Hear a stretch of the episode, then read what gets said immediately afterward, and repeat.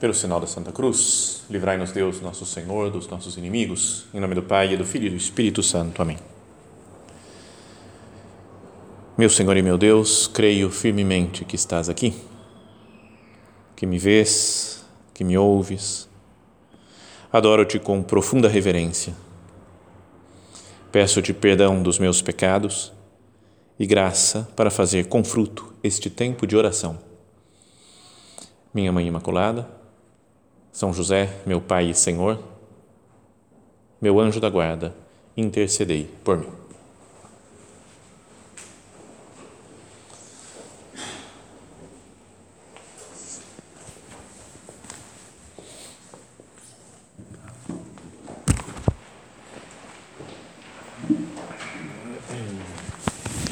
Tem gente que poderíamos dizer que tem uma espécie de Ué, chamemos de síndrome do patinho feio.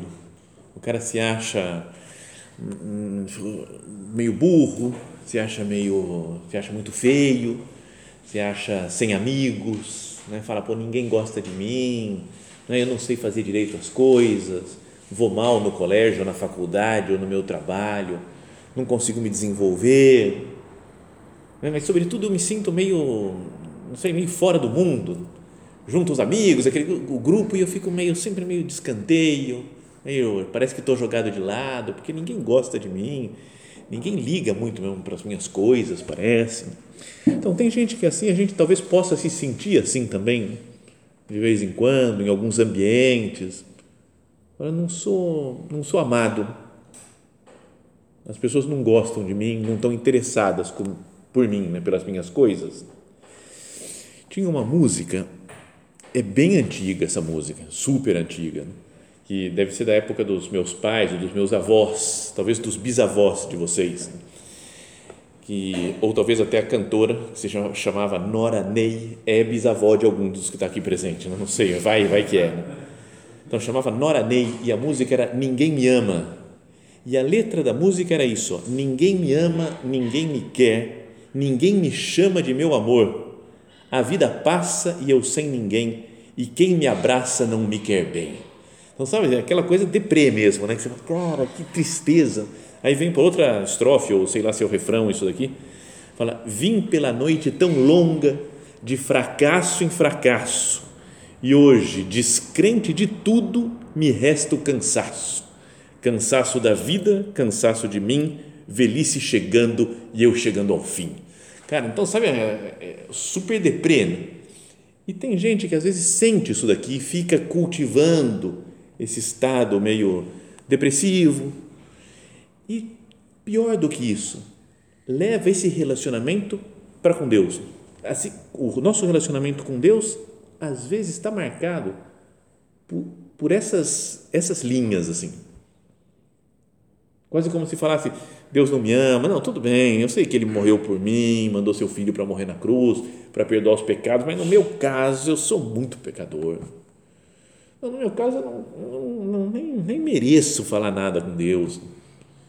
Temos que meditar, que estamos fazendo essa série de meditações sobre oração. E a gente pode pensar em quem sou eu para Deus me ouvir? Porque Deus vai ouvir os santos.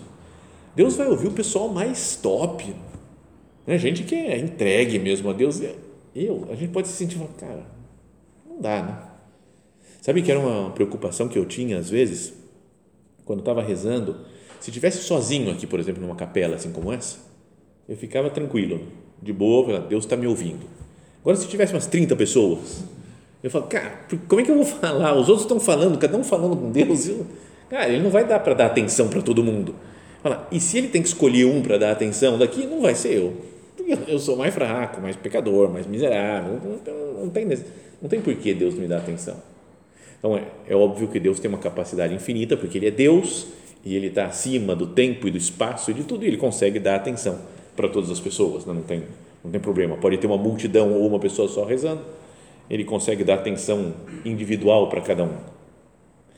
Mas pode ser que essa, essa esse modo de encarar o mundo, né, de falar ninguém me ama, ninguém me quer, sou uma espécie de patinho feio, desprezado por todo mundo, se dê então no nosso relacionamento com Deus. Vamos fazer a nossa oração agora, já cada um né, procurando falar com o Senhor aqui no íntimo do seu coração. Senhor, eu não deveria mudar o meu modo de olhar para você? Não deveria passar por uma, uma reformulação né, da minha, do meu modo de encarar Deus? Tenho, às vezes, a ideia, né, como falava também o São José Maria, de um Deus meio caçador, né, está esperando a gente pecar, a gente fazer uma besteira, pá, está errado. Né? Um Deus que, que julga. E nos esquecemos né, que nós somos filhos de Deus. Esse falava também o nosso padre, né, São José Maria, que deveria ser o fundamento, né, a base da nossa vida, de toda a nossa vida espiritual. Então é um Pai, Deus que me ama que me conhece e que se interessa pelas minhas coisas. Sabe essas a sensação que falávamos antes? De falar, ninguém gosta de mim, ninguém se interessa pelas minhas coisas. Vou contar um negócio, para que eu vou contar? Ninguém está aí, ninguém se, se importa com a minha vida. Então, Deus se importa. Porque Ele é meu Pai e Ele conhece tudo de mim, cada passo da minha vida da história da minha vida, Deus conhece, porque Ele foi acompanhando. Cada característica mais íntima, né, mais interior nossa, Deus conhece.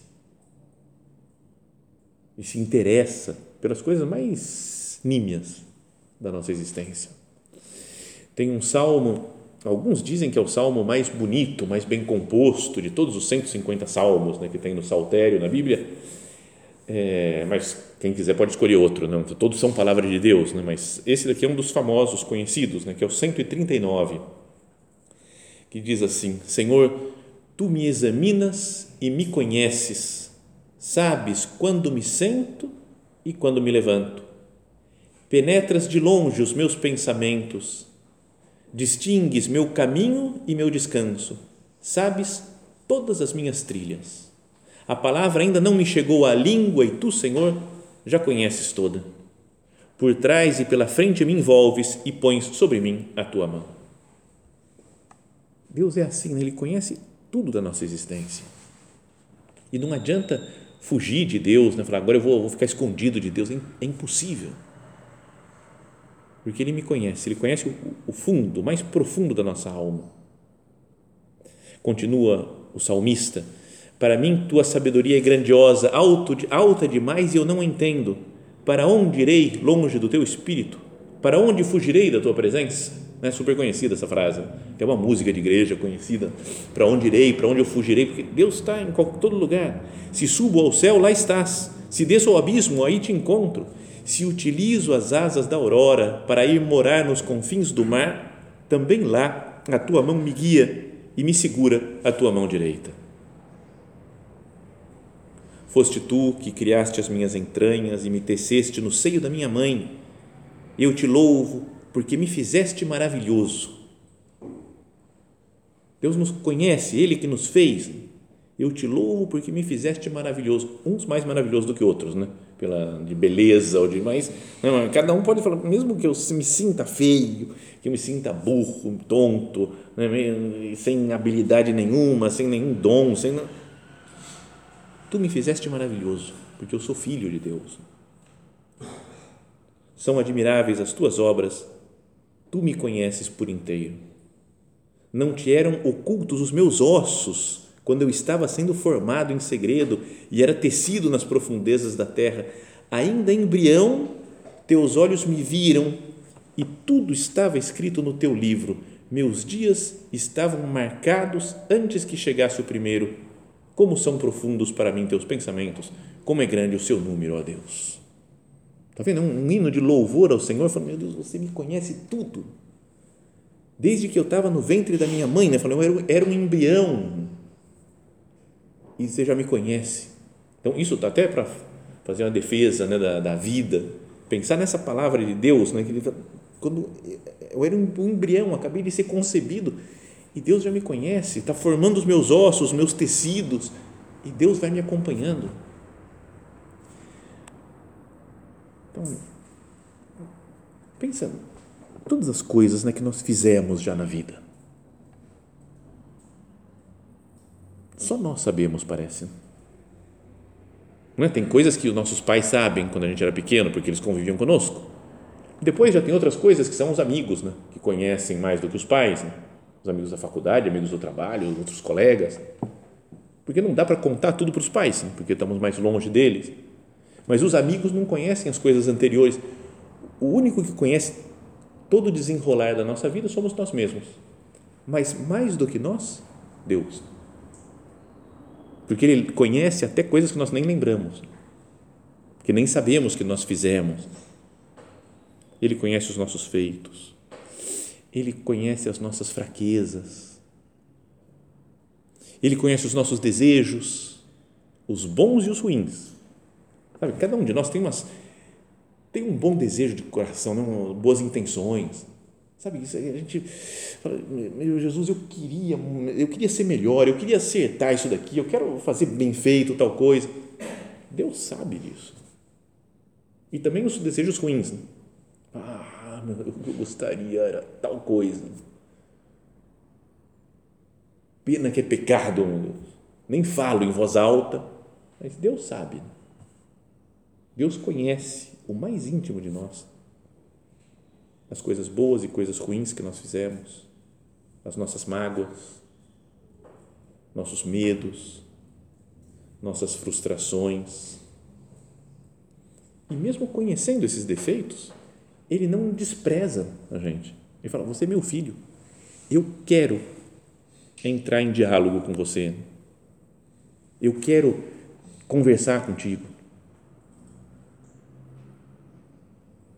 Então, que nós falávamos né, no início dessa meditação, de ninguém me ama, ninguém me quer, quando eu me sinto mal pelas minhas, pelas misérias que eu encontro no meu coração, deveria pensar, mas Deus, que sabe melhor do que eu até dessas misérias, continua me amando, porque é meu Pai e se dá a mim.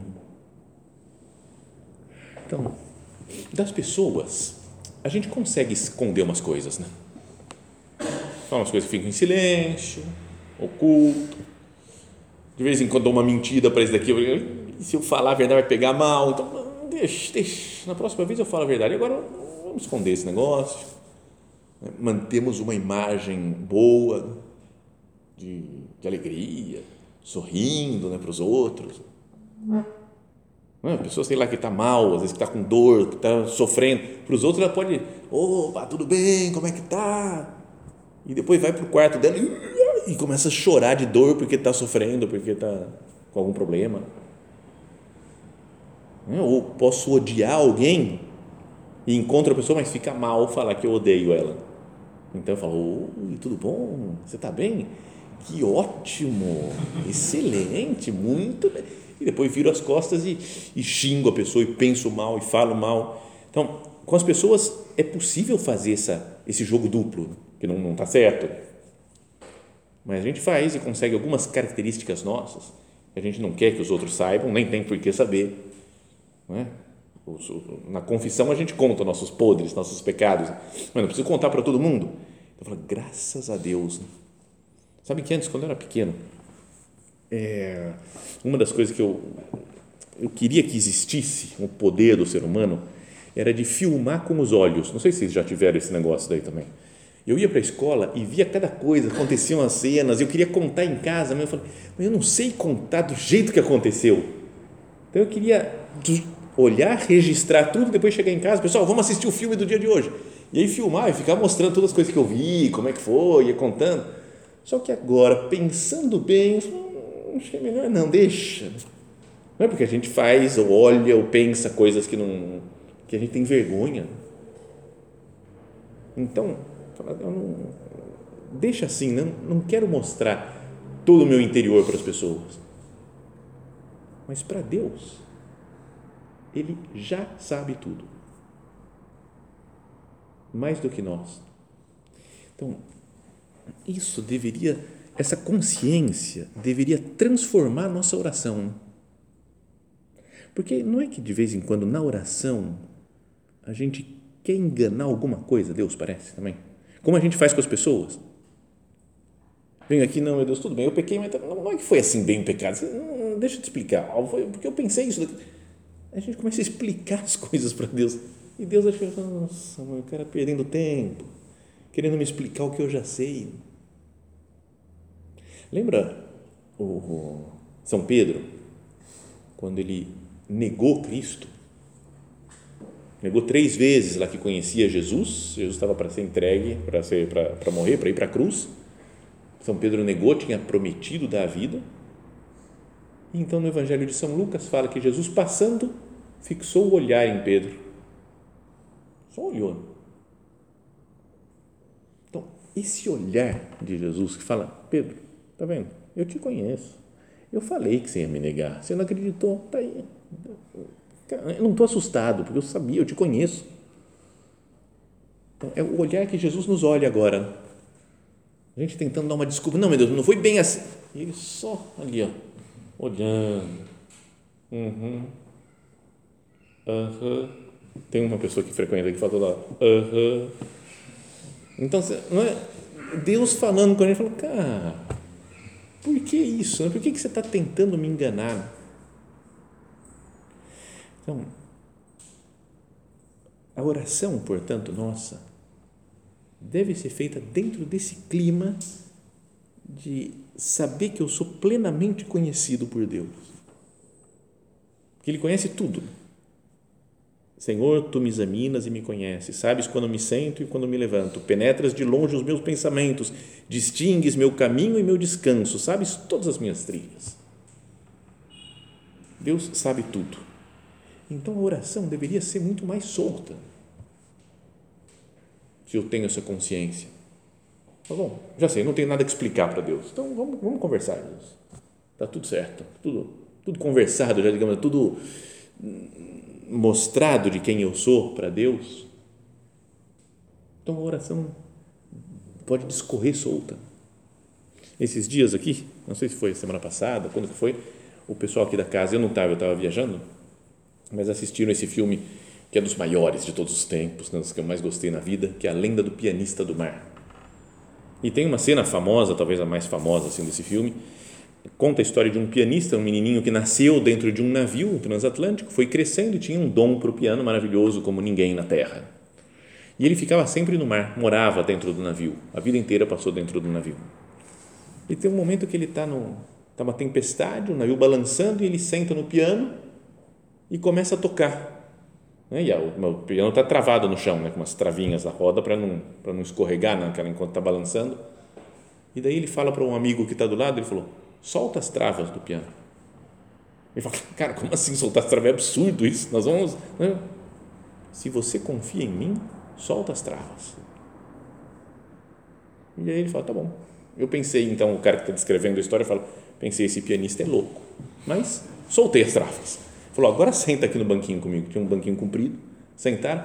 E aí começa a tocar uma música e o barco vai levando, e o piano vai para um lado, vai batendo no aparelho, num lustre, numa poltrona, e, e volta outra vez, e vai para o outro lado. E aí ele fala, no meio daquela coisa louca que a gente estava fazendo, eu entendi o que, que, que a gente estava fazendo. A gente estava dançando com o oceano. Então, e se a gente olha que a nossa vida com Deus é mais ou menos assim também, né? solta as travas que te impede de fazer a oração bem feita, de fazer, de ouvir a Deus, porque você tem o seu esquema, porque tem que ser assim, porque eu tenho que me mostrar para Deus como eu sou. Solta tudo. Meu Deus, eu, eu sou assim. Você me conhece. Tu sabes quando eu me deito, quando eu me levanto, quando eu, tudo. Você sabe tudo da minha vida, todos os meus pensamentos, desde que você me formou no ventre da minha mãe. Conhece os meus ossos quando eles eram fabricados, meus tecidos. Sabe tudo. Então, solta as travas. Dança com Deus a vida. Não queira fazer uma oração padronizadinha, cheio de esquema, é assim, eu fazer isso, isso, isso, isso. Se solta com Deus.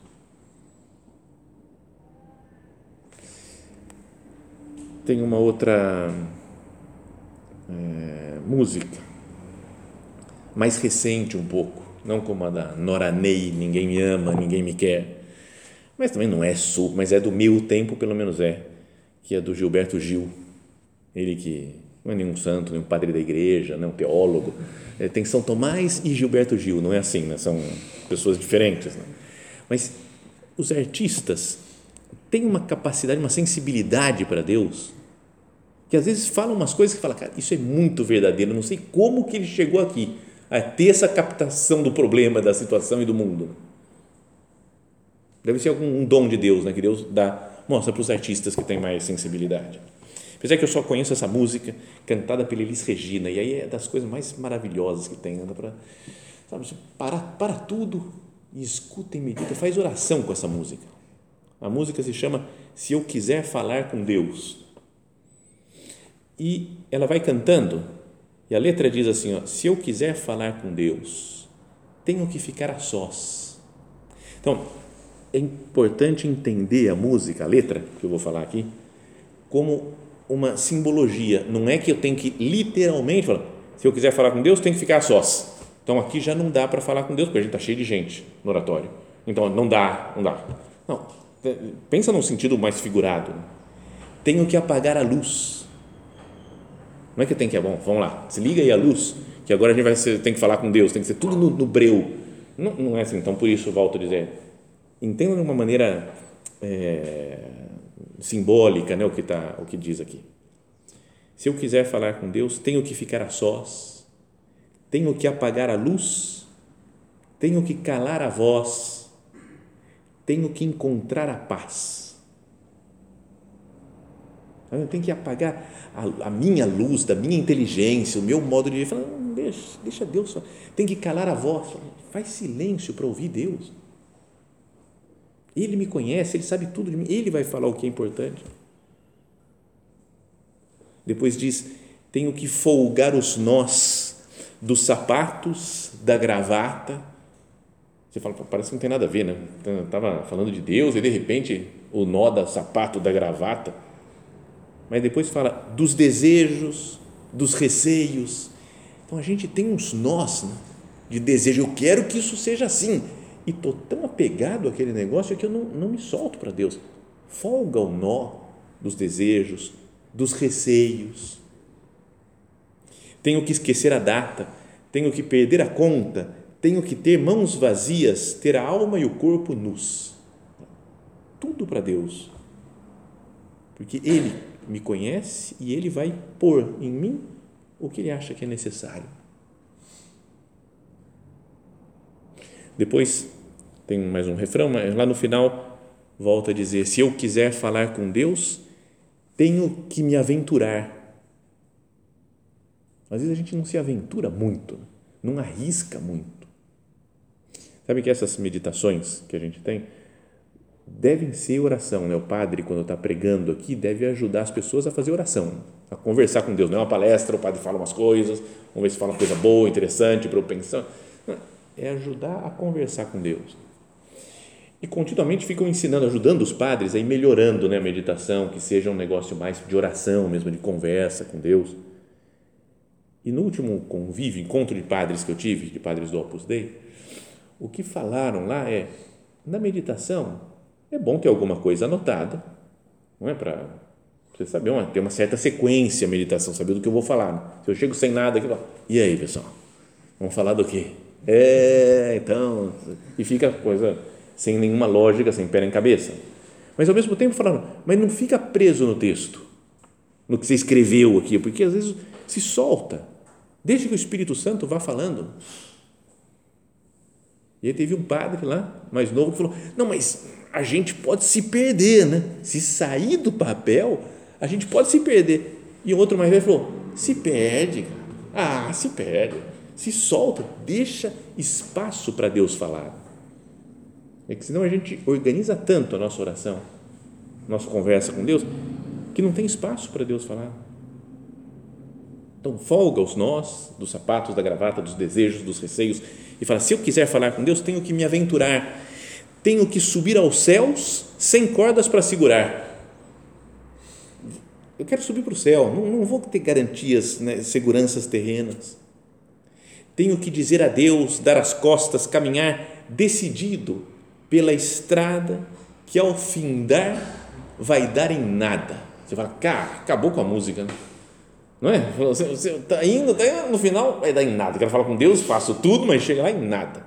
E aí vai repetindo, vai dar em nada, nada, nada, nada, nada, nada, nada. E vai repetindo e fala, cara. Mas daí no finalzinho fala nada do que eu pensava encontrar. Aí fica e fala, vai dar, não, não, as coisas não são do jeito que eu programei. Se solta. E aí vou descobrir coisas novas. Vou descobrir a novidade de Deus, né? a juventude de Deus, a maravilha de Deus. Então, Ele me conhece, Ele sabe tudo. Eu falo, Jesus, eu não tenho que te explicar nada. Eu não tenho que falar para você como é que tem que ser as coisas. Você já me conhece, sabe tudo. Sabe o que eu penso, o que eu estou pensando agora, se eu gosto ou não gosto, se eu vou fazer ou não vou fazer. Você, você me conhece plenamente. Disse o Papa São João Paulo II, né, naquele, na primeira homilia que ele fez, na homilia de quando no início do pontificado dele, em 78, dizia: Irmãos e irmãs, não tenhais medo de acolher Cristo e de aceitar o seu poder. Não, não tenhais medo, antes procurai abrir, melhor, escancarar as portas a Cristo ao seu poder salvador, abrir os confins dos estados, os sistemas econômicos, assim como os políticos, os vastos campos de cultura, de civilização, de progresso. Não tenhais medo, Cristo sabe bem o que é que está dentro do homem, somente Ele o sabe. Cristo sabe mais do que nós mesmos, nos conhece mais do que nós nos conhecemos. Então, que essa ideia fique marcada né, para nós, desse Salmo 139. Senhor, tu me examinas e me conheces. Sabes quando me sento e quando me levanto. Penetras de longe os meus pensamentos, distingues meu caminho e meu descanso. Sabes todas as minhas trilhas. A palavra ainda não me chegou à língua e tu, Senhor, já a conheces toda. Que essa consciência né, do, do conhecimento que Deus tem de nós, né? quando Deus conhece, Ele, Ele ama também. Até na Sagrada Escritura, esse, o mesmo verbo quase é usado para as duas coisas, né? para conhecer e amar. Então, Deus me conhece, Ele me ama do jeito que eu sou, do jeito que Ele me fez, me dá algumas graças para eu ir progredindo, para ir crescendo, mas enquanto eu não consigo crescer, não é que Deus fala, ah, já cansei de você, chega, não dá mais, desisto. Não, Continua nos amando e continua tendo desejo de falar conosco. Aquilo do começo, né? eu sou o patinho feio, ninguém gosta de mim, ninguém se interessa por mim. Deus gosta e Deus se interessa. Porque Ele me conhece e tudo meu é importante para Deus.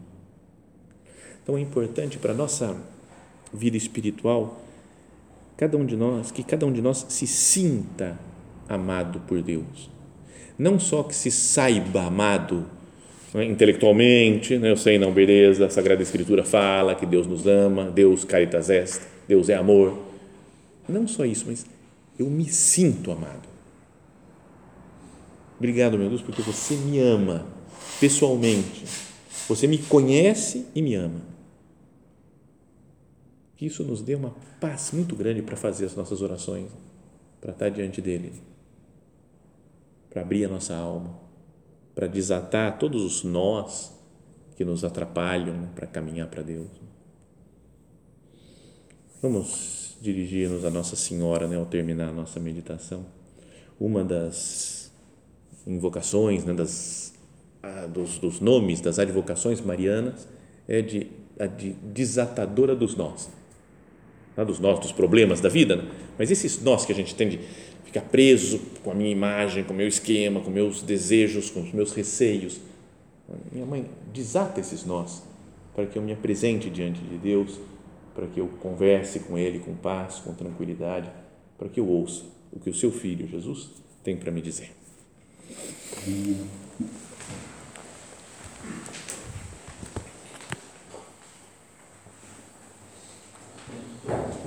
Dou-te graças, meu Deus, pelos bons propósitos, afetos e inspirações que me comunicaste nesta meditação.